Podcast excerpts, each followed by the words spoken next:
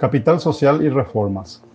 En las últimas semanas, gran parte de la sociedad viene discutiendo en redes sociales y en los medios de comunicación sobre políticas públicas de enorme trascendencia para el desarrollo de la gente, como el Plan Nacional de Transformación Educativa, encarado por el Ministerio de Educación y Ciencias, o el Censo de Población y Viviendas, llevado a cabo por el Instituto Nacional de Estadísticas el miércoles último.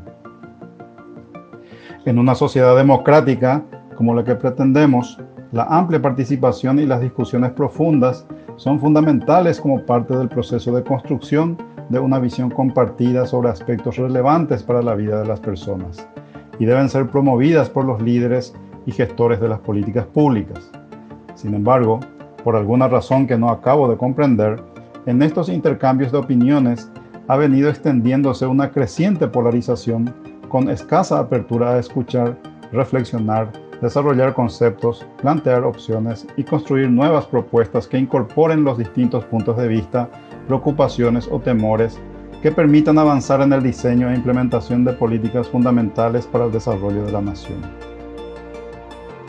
Para un país como el nuestro, que está en las etapas iniciales y que requiere importantes reformas en casi todos los sistemas e instituciones públicas para acelerar el proceso de desarrollo económico y social, es fundamental que los líderes de, los distintos sectores políticos, empresariales y sociales encuentren la manera de construir confianza,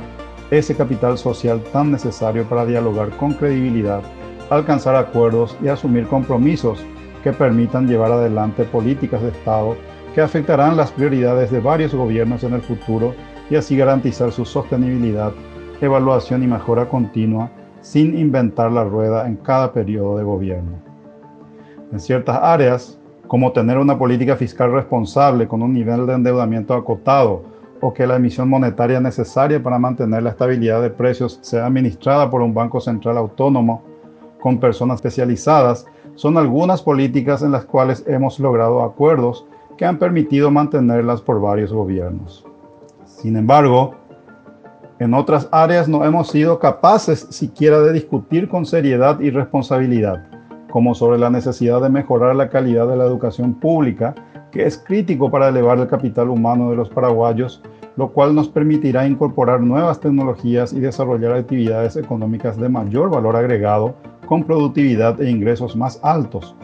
o sobre cuán prioritario es mejorar y garantizar el acceso a servicios de salud oportunos y de calidad para todos los paraguayos, o sobre qué debemos hacer para mejorar el servicio de transporte público de pasajeros, o cómo reducir la delincuencia y mejorar la seguridad ciudadana, o sobre la necesidad de garantizar una adecuada alimentación para todos, en especial para la primera infancia, etc. Todos estos programas y servicios públicos, ejecutados por diversas instituciones públicas, no funcionan, prestan servicios pésimos y son ineficientes. Necesitan ser reestructurados, incorporar nuevas tecnologías, dotarles de infraestructura adecuada personas capacitadas con vocación de servicio, etc. No solamente más recursos, sino mejorar la eficiencia, optimizar los servicios con la calidad adecuada y luego asignarles más recursos según necesidad en base a una evaluación rigurosa.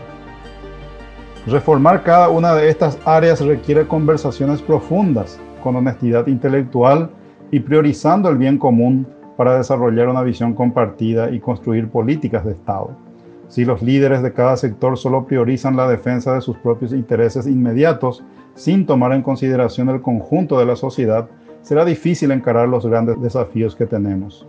con el riesgo de caer en un estancamiento prolongado, pobreza creciente y recurrentes crisis políticas y sociales. Podemos convertirnos en un país inviable. Ojalá después de las elecciones quien resulte ganador sea capaz de generar confianza, propiciar el diálogo, y alcanzar acuerdos que nos permitan superar estos obstáculos y avanzar hacia un mayor bienestar para todos.